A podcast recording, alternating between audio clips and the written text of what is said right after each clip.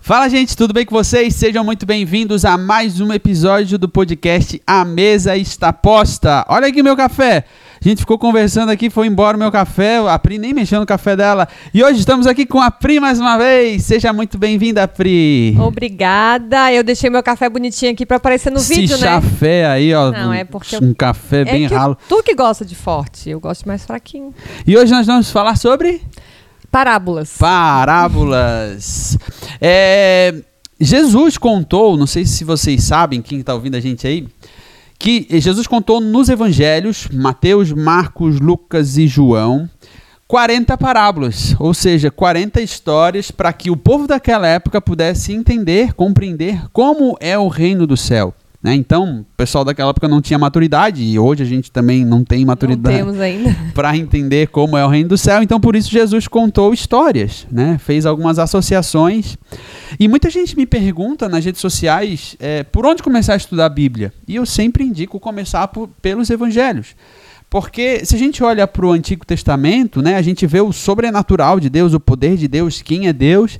Mas quando a gente olha para o Novo Testamento, a gente consegue tirar lições práticas para o nosso dia a dia. Né? E as parábolas falam muito a respeito disso. Então, Jesus usa o fermento, né? fala a parábola dos talentos. Então, o, filho pródigo, aquele que saiu de casa, que, que voltou para casa. Então, é algo que a gente consegue entender e aplicar para as nossas vidas. Né? Então, eu, eu criei um material em parceria aí com o Silvio, com o pastor, é, onde a gente fala sobre as 40 parábolas, ou seja, os textos bíblicos. E aí existe um comentário em forma de texto explicando cada uma das parábolas. E o pastor explica em forma de vídeo cada uma das parábolas. Então existe um vídeo para cada parábola, 40 vídeos. E aí se torna muito mais fácil o entendimento. Né? A gente tem um texto bíblico, um comentário em forma de texto e um vídeo. E aí fecha com chave de ouro, assim, a gente consegue ter um entendimento muito mais fácil, né? Você usa muita parábola para contar é, histórias para as crianças? Uso. É, as crianças são movidas a histórias, né? E se Jesus já percebia que para os adultos entenderem as coisas que ele queria explicar, precisava contar uma história, imagine para as crianças, né? Que são muito mais lúdicas e elas precisam. Então existem as parábolas que Jesus contou. E para a criança também existem parábolas infantis, os contos infantis, que são ah, histórias com o jacarezinho, o cachorrinho, o coelhinho, que faz com que a criança aprenda, às vezes, a respeitar o amiguinho, né? A ideia é muito universo infantil, né? Aprenda a competir, é, é, aquele do coelho e a lebre, né? Sim. Que o coelho ia rápido e depois ficava é, rindo da cara da... Não, Da tartaruga? a lebre, a lebre é tartaruga. A tartaruga. a lebre é tartaruga, né? Que a, a lebre ia bem rapidinho, aí parava, ficava rindo da cara da tartaruga porque ela ia focada no objetivo de chegar no final. Sim. E a lebre ficava, né, de gozação com ela, porque ah, tu nunca vai ganhar. E até que no final a lebre ficou tão tão absorvida ali na, na brincadeira e conversar com os outros animais da- do caminho da corrida que a tartaruga conseguiu ganhar dela. Então essa é uma das parábolas que a gente que as crianças conhecem muito, né? Tem no YouTube vários desenhos contando essa parábola que mostra que a criança não pode ficar primeiro rindo do amigo, que às vezes o amigo é, aparentemente não é tão capaz naquilo quanto ele. E também ensina a olhar para o teu objetivo e não dar bola para o que os outros falarem. Então, parábola sempre é, nunca é só um ponto de vista. Aham. Nunca é a história só daquele personagem. Não tem um personagem principal em parábola, né? Ali tinha lebre e tinha tartaruga. E, na e nas parábolas de Jesus também tinham vários personagens e a gente pode aprender com cada um deles. Construir uma narrativa para cada uma. Essa, essa parábola que tu falou é muito legal, porque fala para mim assim sobre constância. Né? E, e tem e, e todos nós temos um momento que a gente faz aquela reflexão domingo, "Nossa, amanhã eu vou acordar às 5 da manhã, eu vou fazer exercício, vou fazer dieta e, e vou, né, vou ler cinco livros, vou fazer devocional, vou fazer um Sim. monte de coisa. Faz no primeiro dia, no segundo já não faz mais porque está preocupado com velocidade e não com constância. Quando a tartaruga, nesse exemplo, mostra pra gente o exemplo da constância. Devagar, mas não para. Sim, tem um foco, tem um objetivo e, né, constância. A vida com Deus é muito mais sobre E não dar bola para que os outros te desanimarem. Exatamente. e a vida com Deus é muito mais sobre constância do que sobre velocidade, né? Então a gente realmente é, apontar, ó, nós vamos para lá, nosso destino é a salvação, a gente precisa caminhar em direção a Jesus e todo dia caminhar um pouquinho, né? Dar um passo adiante. E nos quatro evangelhos, a gente pode pegar, por exemplo, os três primeiros, que é Mateus, Marcos e Lucas, que eles são conhecidos como os evangelhos sinóticos. Porque a gente já falou isso em outro, em outro podcast, né? Que eles contam a mesma história, só que numa perspectiva diferente, um ponto de vista diferente, uma narrativa diferente. Que né? é o que acontece se eu e você formos assistir um filme e alguém pedir pra eu contar como é que foi o filme e você contar. Cada um vai Sim. contar de um jeito. É o mesmo filme, né? Ninguém vai estar mentindo, mas Isso. é um ponto de vista diferente, né? E Mateus, o Evangelho de Mateus, ele retrata Jesus como o rei de Israel, né? Então, o primeiro versículo começa Jesus, o filho de Davi, então Davi rei, Jesus descendência de Davi, então Jesus herdeiro do trono, né? E fala da genealogia de Jesus, né? Então, para provar que Jesus vem da descendência de Davi, e é um livro que foi escrito especialmente para os judeus, porque eles esperavam, tinha necessidade de, de, de ter um rei mesmo, né? E no livro de Mateus a gente encontra por é, 31 vezes é, falando sobre o reino dos céus. Né? Então, por exemplo, Mateus 3,2 vai dizer: Arrependei-vos, porque é chegado o reino dos céus. Aí Mateus 5,3 vai dizer: Bem-aventurados os pobres de espíritos, porque deles é o reino dos céus. Aí Mateus 7,21 vai dizer: Nem todo aquele que me diz Senhor, Senhor entrará no reino dos céus. Né? Então, Mateus traz essa figura de Jesus como o rei. Já Marcos, já Não, e Mateus, desculpa te cortar, já cortando, porque né, eu, eu É, posso mas cortar essa é a aí. ideia mesmo? Essa é ideia? É, Ma- e Mateus é o que mais detalha o nascimento de Jesus, né? Você Sim. Uhum. falou da genealogia, mas também tem o nascimento, que fala bem como foi, né? Desde que quando a Maria recebeu a visita do anjo, então é bem mais detalhado é, essa parte de Jesus, porque era, né? Como você falou, muito aguardado Sim, pelos sim, judeus. sim. Exatamente. Já Marcos pula toda essa parte do Pula. nascimento, da genealogia. Ele já chega grande já. Ele já chega grande, já chega no Jordão para ser batizado por João Batista. É, né? na verdade, Marcos começa falando de João Batista. É, isso. E aí em seguida, em seguida acho É. que é o capítulo 2 ali Não, já, acho que no mesmo capítulo, eu acho. É No só um. pedacinho, é, não me já vem Jesus para ser batizado. E Marcos já retrata Jesus como servo. Então, pula essa parte de gene- genealogia. E Jesus é apresentado como o bezerro, como sacrifício, ou seja, aquele que veio para servir mesmo, né? Já Lucas, é, ele retrata Jesus como filho do homem. Então, no Novo Testamento, vai aparecer um pouquinho mais de 80 vezes ali que esse termo, filho do homem. Em Lucas, 26 vezes aparece. Então, é, é a figura do homem completo, né? Aquele que se fez homem, o homem perfeito, o homem completo. Então, Lucas é, trata muito disso. E a maioria das parábolas né, é, estão sendo contadas em Lucas. E já o livro de João, a gente não encontra nenhuma parábola, mas existem duas ali que ele meio que reconta a história, né? Mas não é a parábola mesmo. Ele faz um. É, é, é- é um pouco diferente, mas é, a, a história mesmo é- acaba sendo a mesma, né? Ele usa mais como exemplo, eu acho, né? É, é, é mais uma citação, assim, né? E, e João fala muito da, da divindade de Jesus. Então, João já começa no, no versículo 1, né? No capítulo 1, versículo 1, do princípio era o verbo, né? Então, o verbo estava com Deus, e o verbo era Deus, estava desde o princípio com Deus. Então, a, a divindade mesmo de Jesus, Sim, né? tá, é, falando que Jesus já estava com Deus na criação, né? Antes, né? Sim, é, antes da an- criação. Antes da criação, é.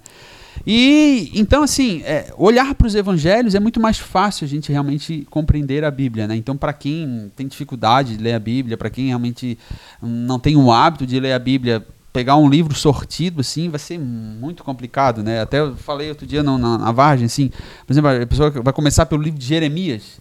Ah, Jeremias, assim, tem pouquíssima palavra de esperança, é, é só desespero, é só caos, assim, é só, só lenha, assim, né? Então, a pessoa tá, tá com medo, tá desesperada, tá preocupada, vai ler Jeremias, vai ficar pior ainda, porque não, não entende o contexto, não sabe como é que Sim. chegou ali. Então, por isso que a gente tem que ter o contexto para poder entender o que realmente está acontecendo ali, não pegar um livro isolado, né? E os evangelhos, a gente tem essa sequência, né? Então, ler os quatro evangelhos, acho que assim, pelo menos uma vez por ano, né? A gente tem que ler os quatro evangelhos ali, porque, poxa, é, é toda a história de Jesus. E não é cansativo, né? Em fevereiro, eu acho que foi, eu contei com a Isadora é, quantos capítulos tem Mateus, Marcos, Lucas, João, total dos quatro livros, quantos capítulos tem, e eu falei para ela ler um por dia, Uhum. para não ficar muito pesado para ela, que tem nove anos, né? E ela terminou dia 30 de abril, e ela começou em fevereiro, não sei que dia.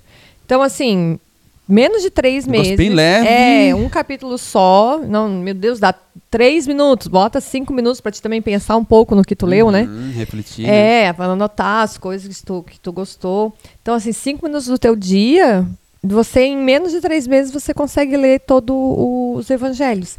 E sobre a Bíblia, sobre a, quando as pessoas escolhem né, o que vão começar a ler, eu vejo o Antigo Testamento como para mostrar a grandiosidade de Deus, né? O Deus criador, o Deus grandioso, o Deus que pode fazer assim, coisas sobrenaturais, ele pode movimentar a montanha, ele pode parar o sol, ele pode fazer tudo que ele quiser. Ele inundou toda a terra. Então é o Deus grandioso e criador. E destruidor e criador de novo, o que ele quiser, ele faz. E o Novo Testamento eu já vejo como um guia, principalmente os quatro evangelhos, né? Um guia, o que, que a gente deve fazer para merecer Uhum. morarmos um dia com este Deus. Sim, sim, sim. É, o- é o colocar em prática mesmo, né? E aí tem tudo escrito ali, né? Sim. E aí a gente sabe muitas vezes e aí a nossa dificuldade é pegar aquilo ali e realmente colocar em prática, né? E aí as parábolas vêm para nos ajudar, para para simplificar esse entendimento e para fazer aquele barulhinho da ficha caindo. Ah, tá, agora eu entendi, né? E tem várias parábolas que são muitas conhecidas e eu separei algumas aqui pra gente conversar. Porque também o Antigo Testamento fala muito das coisas do povo daquela época, né? os costumes, as leis das pessoas daquela época, que não tem nada a ver com o que a gente vive hoje, né? A gente tem que pensar que, se tu olhar 100 anos atrás, a maioria das casas do Brasil não tinha banheiro, não tinha eletricidade, não tinha água encanada. Então, isso há 100 anos atrás. Agora, se Jesus nasceu há 2021 anos atrás, agora tu pensa assim, tipo, há 3, 4 mil anos época atrás... de Moisés, né? É, não tem como a gente comparar como é a realidade de uma pessoa, uma família hoje, né? Então a gente não pode ler o Antigo Testamento e tentar colocar em prática aquilo. Porque é muito É longe da época, nossa né? realidade, né? O Antigo Testamento nos serve sim para a gente ver como o nosso Deus é grandioso e, claro, entender a história, né? Uhum. Como que chegou até Jesus, por que que Jesus precisou vir. Mas, assim, o Antigo Testamento é maravilhoso para ler, mas a pessoa que nunca leu nada, ela precisa ler, começar com Jesus. E é, citando algum, algumas parábolas aqui muito conhecidas, a gente pode começar aqui pela parábola do bom samaritano. E aqui nessa parábola existem três personagens, né? Um levita, que é aquele que está, o adorador, né? Está adorando no templo, ou hoje no altar da igreja, muitos né, são chamados aí o levita, que está lá cantando, tocando um instrumento. Um outro personagem é o sacerdote, aquele que estava no templo levando adoração a Deus, né? É o responsável pela adoração a Deus. E, e um samaritano, que era um que as pessoas viviam julgando, apontando o dedo, né? Ah, porque esse aqui não faz o que devia fazer, porque esse aqui não busca Deus do jeito que devia buscar, né? Aquele que o religioso fica apontando o dedo quando devia realmente amar, né? Se preocupar. Se preocupar. E aí existe, ah, existe um quarto personagem nessa história que é o homem ferido, né? Sim. O homem ferido, então existe um homem ferido, passa o levita, vai para outro lado da rua e não se preocupa. Aí passa o sacerdote e passa para outro lado da rua também não se preocupa. E aí até que chega um samaritano, que aí existe aquela música, né? No mesmo lugar o bom samaritano vem. Eu não sei o nome da sua religião, não sei se ele muito bem orava, se muito bem cantava. A gente só sabe que as mãos dele estavam ocupadas. E aí ele parou para se preocupar com aquele cara que estava ferido. Ou seja, ele estava indo para fazer alguma coisa, ele tinha um compromisso. A mão dele estava ocupada, ele estava ocupado fazer, para fazer alguma coisa, não estava passeando ali vendo as borboletas. Exatamente. E ele parou para se preocupar, né? Ele fez aquilo que o samaritano e o levita não fizeram, né? Ele se preocupou, sendo que o levita e o, samar... e o sacerdote também não se preocuparam. E esse samaritano não era alguém assim que não tinha recurso, que era pobre, porque ele leva esse homem ferido para uma hospedagem e cuida dele, paga lá a hospedagem e depois diz lá pro para o responsável para aquela hospedagem, ó, se ele gastar mais alguma coisa aí, depois me diz que eu venho aqui e acerto. Então era alguém que tinha uma vida, que tinha recurso, mas mesmo assim ele parou e se preocupou com aquele homem, né? Então é uma parábola muito conhecida, que já foi pregado muito na igreja. Outra parábola muito conhecida também, a parábola do filho pródigo, que daí aqui também tem alguns personagens e a gente pode construir uma narrativa para cada personagem, né? Então existe o pai, existe o filho mais novo que é o revoltado que sai de casa e existe o filho mais velho que é o que fica em casa, né? Então o filho mais, mais novo é, naquela época a atitude dele é como se ele dissesse assim: é, pai, já que tu não morreu, né? Eu queria que tu morresse, mas já que tu não morreu, então me dá aqui minha parte da herança, que eu vou me embora, porque eu não quero saber de ti, eu não quero a tua companhia, não quero estar perto de ti, eu só quero as tuas coisas. Cansei então, de esperar. Cansei de esperar, o senhor já vai demorar para morrer mesmo, então me dá aqui que eu vou me embora. Vou fazer, vou viver a vida do meu jeito, porque eu sei o que é melhor, né? E o filho mais velho, que é o que fica em casa, depois ele acaba cobrando o pai também, né? Poxa, eu fiquei aqui há tanto tempo, sempre obedeci as tuas ordens, os teus mandamentos, sempre estive aqui ao teu lado e o Senhor nunca me deu um bezerro para eu matar, para poder fazer Festejar. uma festa com os meus amigos. Ele né? meio que jogou na cara, né? que já ele não faz mais que a obrigação de ficar com o pai, ficar ao lado do pai, fazer as coisas com o pai, Sim. obedecer o pai. Aquilo é a obrigação dele como filho. Sim. E, mas ele acaba meio que de, de tanta indignação pelo irmão, ele joga na cara do pai as coisas que ele fez. E muitas pessoas que estão na igreja há tanto tempo, né? Muitos de nós, quem sabe, é, a gente tem essa atitude do filho mais velho, né? Acaba depois cobrando de Deus, apontando o dedo para Deus. Olha, Deus, tu me deve, eu tô aqui há tanto tempo, eu sou dizimista, fiel, eu te sirvo há tanto tempo, por... cadê minha bênção? Então a, a gente não está preocupado na companhia do pai, né? A gente está preocupado nas coisas do pai. Então não, não é o filho revoltado que saiu da igreja, né? Muito se fala do filho pródigo, mas pouco se fala do irmão mais velho, né? Que é aquele que fica em casa, obedece as coisas do pai, mas depois aponta o dedo para o pai e cobra as coisas dele, né? Outra parábola muito conhecida é a parábola do semeador, né? Então isso aqui também já foi muito falado na igreja. Então a história de um semeador que saiu para semear e aí caiu algumas sementes é, e foram pisadas. Aí vieram as aves do céu e comeram. Aí outras sementes caíram sobre a pedra, mas daí não conseguiu germinar. E aí essas sementes secaram. Outras sementes caíram nos espinhos. E aí os espinhos acabaram sufocando a semente. Elas também não conseguiram germinar até que a semente caiu numa boa terra, uma terra fértil, e ali ela conseguiu crescer e produzir frutos, né? E, a, e, e, e esse texto termina com quem tem ouvidos que ouça, né?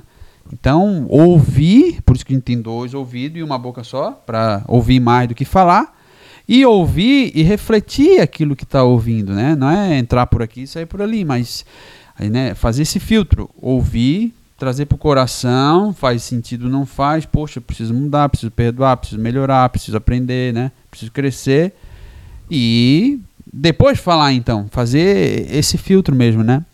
E, e isso aqui é muito legal porque nem todo lugar bom é um lugar bom para mim, né? Por exemplo, tu se dá muito bem com crianças, Sim. né? Então, essa é a tua praia. Agora, agora quem sabe pra, se tu fosse professora para cuidar de crianças, talvez já não, Não. né? Não, e eu não, não conseguiria trabalhar no que você trabalha. que Você trabalha Com na exatas, né? E eu sempre trabalhei em humanas. Eu não consigo ficar numa sala só ali no, no computador. Ai, que chato. Eu preciso de história, eu preciso ouvir as pessoas falar, me contar as coisas. Sim.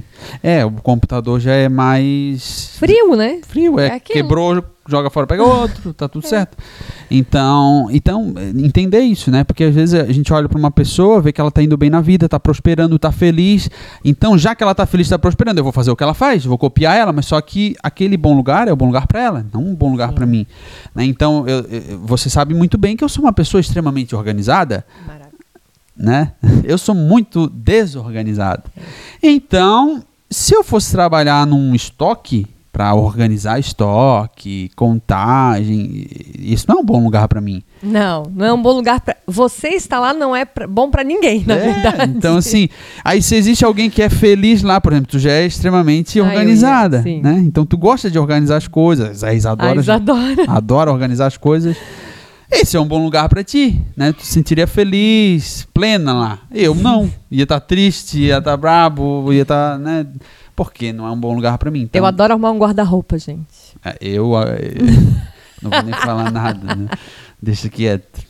Outra parábola muito conhecida é a parábola da semente de mostarda, né? E talvez a gente tá falando aqui, e pessoas assim, mas é parábola isso aí, né? Porque era só história mesmo, né? Sim, ah, tem parábola que tem dois versículos, super curta. Sim. Aí a gente é que vai, né, colocando os exemplos da vida, né, os exemplos práticos. É, a parábola é para Jesus mostrar como era o reino do céu, né? E aí na parábola da semente de mostarda, ele fala justamente isso. O reino do céu é como uma semente de mostarda, né? Ela não é, o reino do céu não é igual uma semente de mostarda que ela é pequena. Não, ela é como que ela é pequena, mas ela pode se tornar uma árvore grande.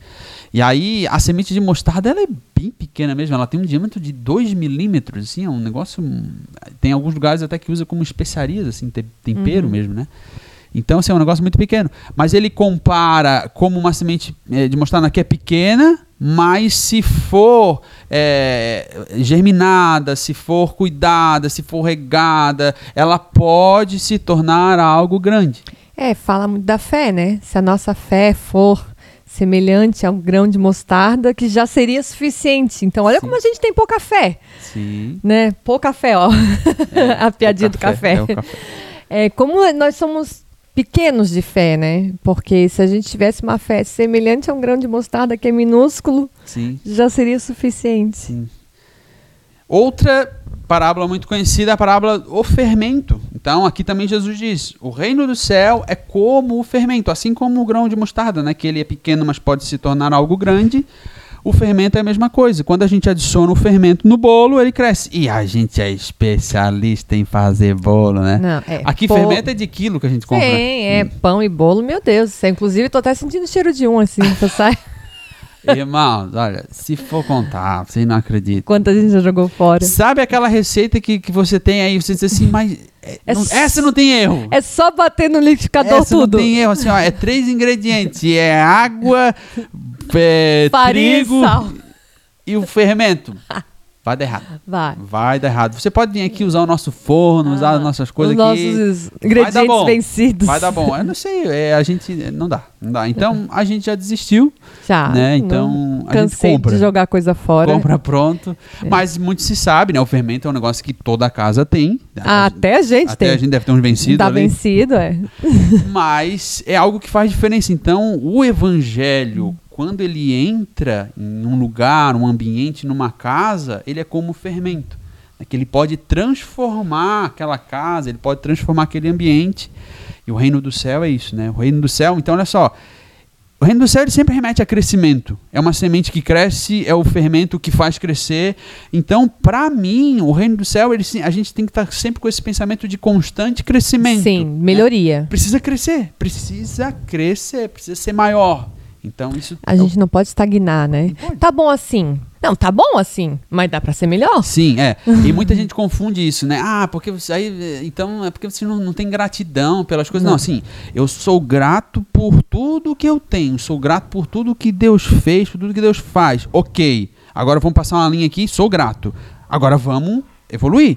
E aí, assim, a, a nossa vida a gente precisa ter raízes, que são extremamente importantes, né? Uma árvore, ela tem raízes firmada, e quanto maior a árvore, maior é a raiz. Então a gente precisa ter raiz. A gente só não pode ter âncora, porque Sim. âncora impede a gente de se movimentar, de crescer, de ir para outros lugares, de conhecer coisas novas, de abrir a cabeça, de, de refletir, né? De cabeça aberta. Então, assim, raízes sim, âncoras não. Outra parábola Nossa, muito parece um grito de guerra. Raízes sim, âncoras não. Não é Raízes sim, sei lá que tu falou. É que sempre tem os gritos de guerra Ah, sim. tá. Uhum. Não, é. Raízes sim, âncoras fazer uns cartões. Ah, a tua mente tá bem criativa aí. É que eu trabalho com criança, É. né? Então assim, eu já pensei várias coisas. Outra parábola muito conhecida, o fariseu e o cobrador de impostos. Isso aqui é bem legal, essa daqui, né? Sim. Porque diz assim o texto, né? É, os fariseus estavam no templo orando e eles estavam orando assim: Ó Deus, graças eu te dou, porque eu não sou como os demais homens. Não sou roubador, eu não sou injusto, eu não sou adúltero. E eu também não sou aí como esse publicano aí, ó.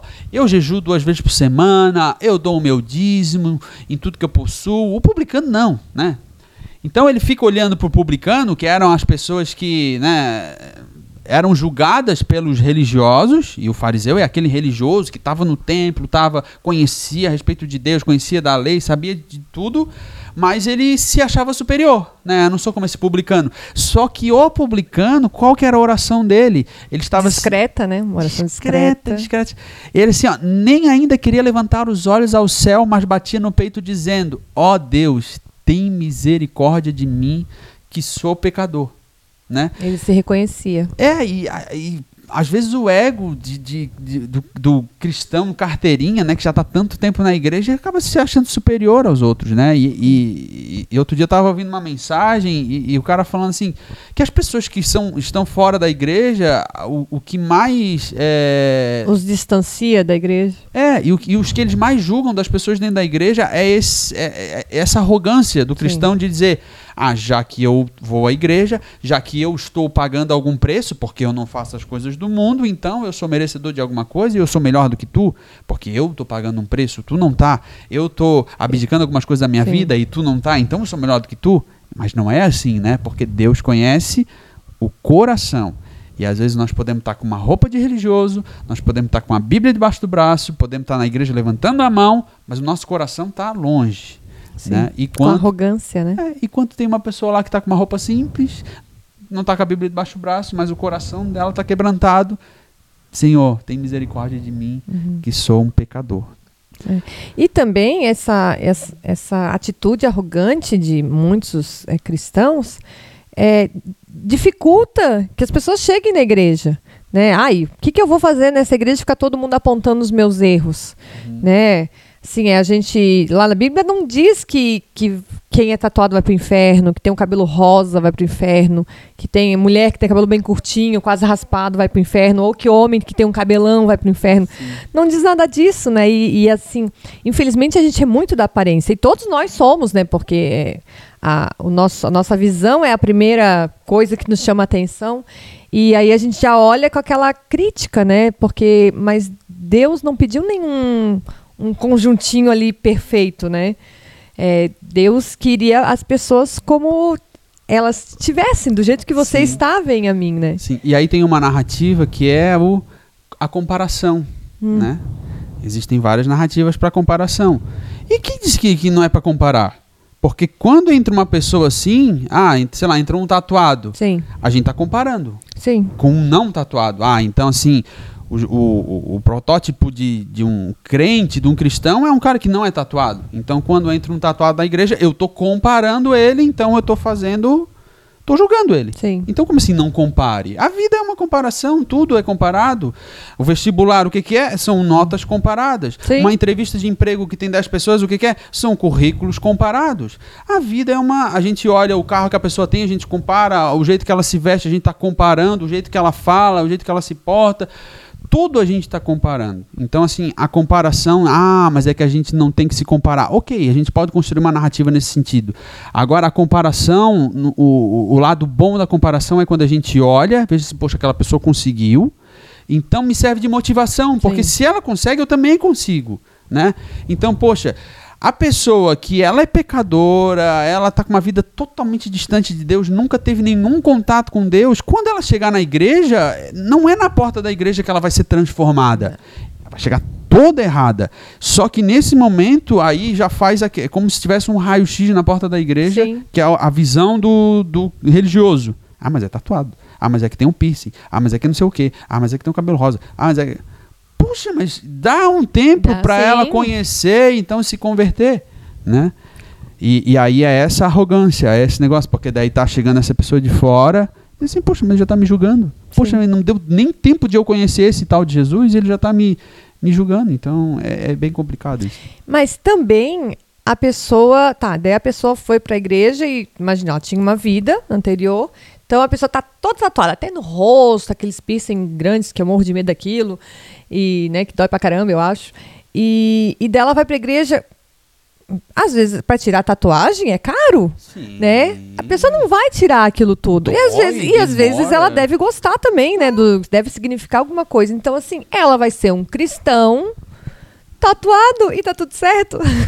e quando Jesus voltar, se essa pessoa fizer as atitudes por merecer, ela vai pro céu tatuada. Na verdade, é. ela não vai pro tatuada, mas é, é isso é indiferente, né, para ela receber a salvação. E pode ir lá uma menina de cabelo rosa, vermelho, assim, né, cores escandalosas, digamos, que não, não são de cabelos naturais e ela gostar daquele cabelo e também tá tudo certo, né? Não, a gente não, a, a, as pessoas têm que é, ver uma transformação na gente quando a gente encontra Jesus. Só que a, a, a transformação da aparência, do gosto da pessoa, não pode ser um empecilho para as outras pessoas perceberem a diferença nela. Sim. É, e aí entra na questão de, de a, a gente está baseado na palavra de Deus ou a gente está construindo uma narrativa para defender a nossa opinião. Sim. Né? Tipo, ah, eu acho que tatuagem é pecado, então eu vou construir uma narrativa, vou até usar uma base bíblica para dizer que tatuagem é pecado. E aí outra pessoa vai acha que tatuagem não é pecado, então ela vai construir a narrativa dela baseado num texto bíblico e vai dizer que não é.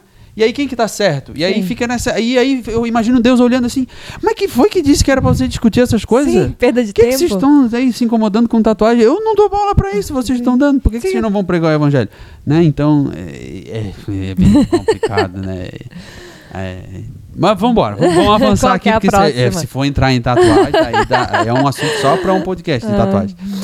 Outra parábola que fala, é muito conhecida, a respeito do joio, né?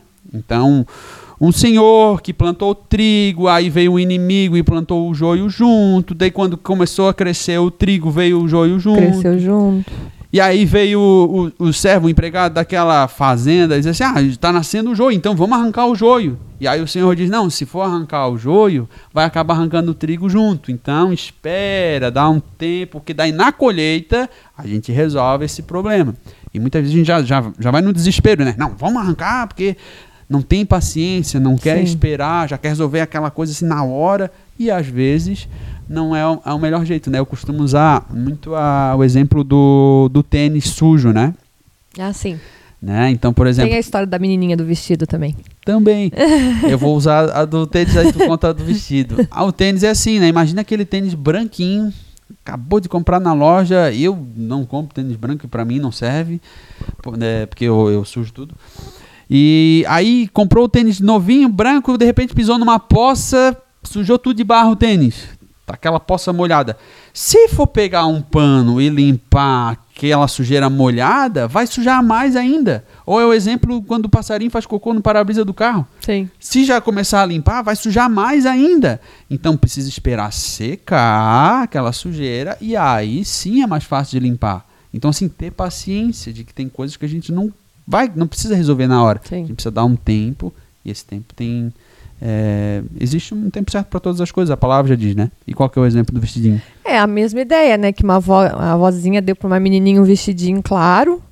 E daí a menininha toda feliz, já quis botar o vestido, que criança é assim, né? Se não sai da loja já com a roupa nova, com a etiqueta pendurada, também já não digo nada. Então a menininha já quis colocar o vestido, foi brincar e, e sujou de lama. E daí a menininha já foi chorando e já foi chorando com a avó, com um paninho na mão, pedindo para a avó limpar. E daí a avó assim: não, espera a lama secar. E daí quando a lama, ela ficou sentadinha ali esperando, quando a lama secou, a avó foi com um paninho seco e só foi batendo assim para cair, né? A, a lama seca. Muito mais fácil de limpar, Isso, né? é. Outra parábola muito conhecida, a gente já está chegando no final aqui. A parábola das dez virgens.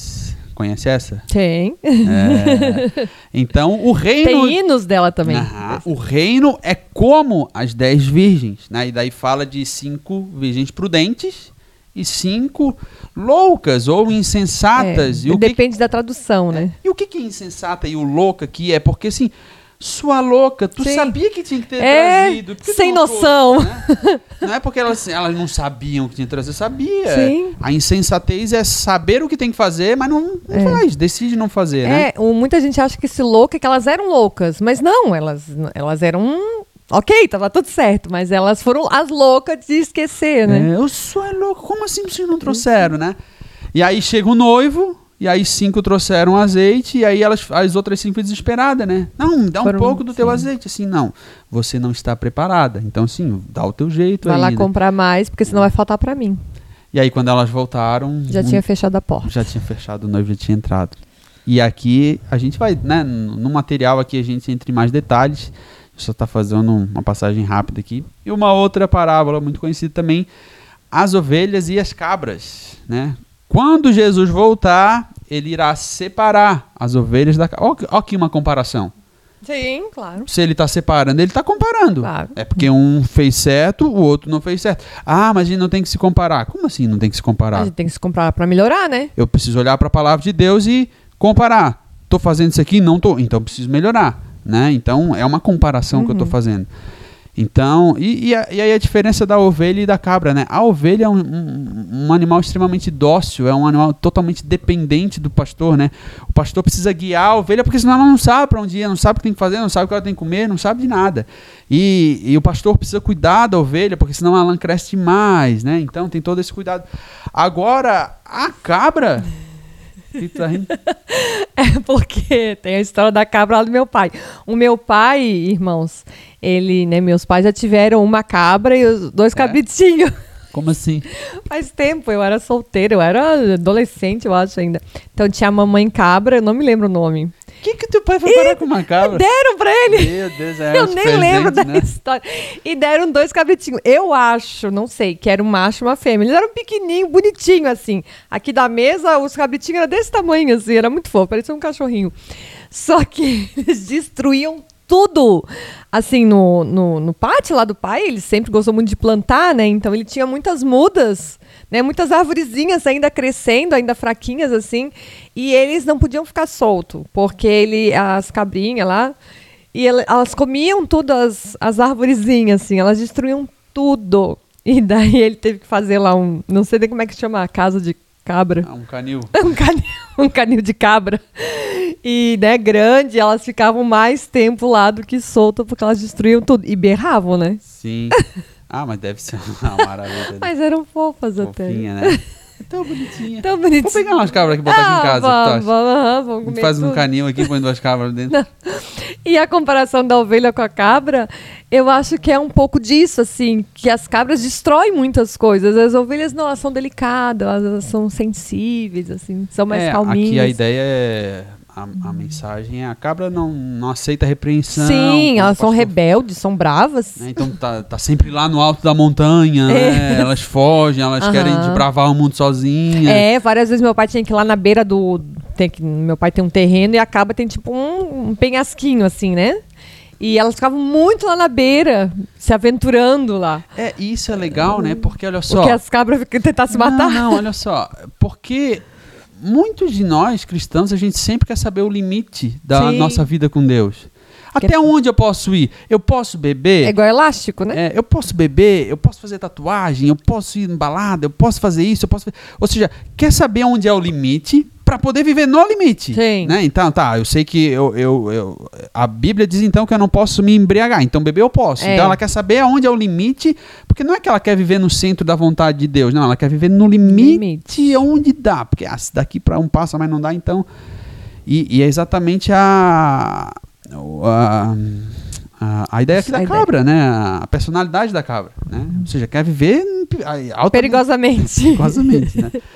Então aqui a gente citou alguns exemplos de algumas parábolas, são 40, é óbvio que a gente não vai passar por todas, mas no material que já está pronto, vai ficar disponível essa semana, é, existem 40 parábolas de Jesus, né? 40 parábolas que Jesus, Jesus contou, 40 histórias, e aí, mais uma vez, né, um comentário explicando em forma de texto, e o pastor explica em forma de vídeo, um vídeo para cada parábola em torno de 5 a 8 minutos, e explicando a parábola e nos trazendo um exemplo prático para a vida, né? Ó, entendeu o contexto dessa parábola? Agora pega essa dica aqui e aplica na tua vida. Então, são 40 chaves que a gente tem para aplicar na nossa vida e a gente com certeza tem muita coisa para melhorar. Eu tenho certeza que esse material pode te ajudar, esse estudo. Então vai ficar disponível essa semana. Você acompanha em nossas redes sociais, aqui na igreja. Será que ele falou da cabra? Das cabrinhas dele? Ah, ideia isso surpresa. é surpresa. Que- E olha que a parábola a da cabra aqui, ó, é a última. A última aqui. Ah, É e agora? Será que ele contou a história das cabrinhas dele? As Ah, aventuras das Essa aí eu cabrinhas não dele? sabia, hein? o que, que, que mais teu pai já teve? Teve cabra, teve uns 10 cachorros, Ah, ele, a gente já teve lagarto de estimação. lagarto. lagarto. Deram pra gente. Eu tinha uns sete anos, seis. Lagarto. A gente morava em Barreiros e chegaram com lagarto pra gente. A gente já- eu já ganhei pintinho, que daí já virou galinha, né? É, a gente ganhou. Eu já, Champ. não, eu- é, a vaca. Vaca? Essa, a gente tem uma Como assim? vaca. Como é que levaram uma vaca Não no- na da- igreja? não, mas daí ele deixou a vaca não sei aonde pra não sei quem cuidar também. Eu não sei bem da história, mas eu lembro que eu era pequena e eu dizia pra todos os meus amigos que eu tinha uma vaca. Nem morava comigo a vaca. Meu Deus. Olha, irmãos, Vaca. o, pa- o pastor já tá na idade. Não, ele não quer mais bicho, tá? Não, Só não- pra deixar claro. Não dei nada de se presente você pra tiver ele. aí um, qualquer pe- coisa aí. peixinho, pô, peixinho acho que ele Peixe- aceita. é, o peixinho até vai, né? Mas assim, ó, o pastor não quer mais bicho. Não. A dona Lanta, muito menos. Muito então, menos. assim, ó, se você tem um bicho aí que lembrou que ia dar pastor, nem dá. Não. Ah, a gente já teve coelho também, codorna. Codorna. É, codorna, coelho. Ai, se eu parar um pouco, eu lembro demais. Jesus amado. Tá louco. Então é isso, vamos parar por aqui. Esse foi o episódio de hoje. Falamos sobre as parábolas que Jesus contou. Parábolas. Espero que você tenha gostado. E na próxima segunda-feira estaremos aqui mais uma vez. Obrigado, Pri, mais uma vez. De nada, estou muito ansiosa para lançar as 40 parábolas. Acompanhei algumas gravações. Eu vi como você se dedicou para organizar esse pensamento das parábolas, organizar ali todo o texto explicativo. Estou muito orgulhosa, né? No bom, orgulho no bom sentido, né? Contente pelo teu empenho. E, e vi também, né, você e, e meu pai lá conversando a respeito. E vai ser muito legal, irmãos. Você vai ter a parábola, vai ter a explicação escrita, depois vai ter um vídeo para você assistir e colocar na, em prática no seu dia a dia. E isso vai te animar muito a ler a Bíblia. Então tá, é isso. Muito obrigado pela tua companhia. Fica com Deus. Um beijão. Tchau, tchau.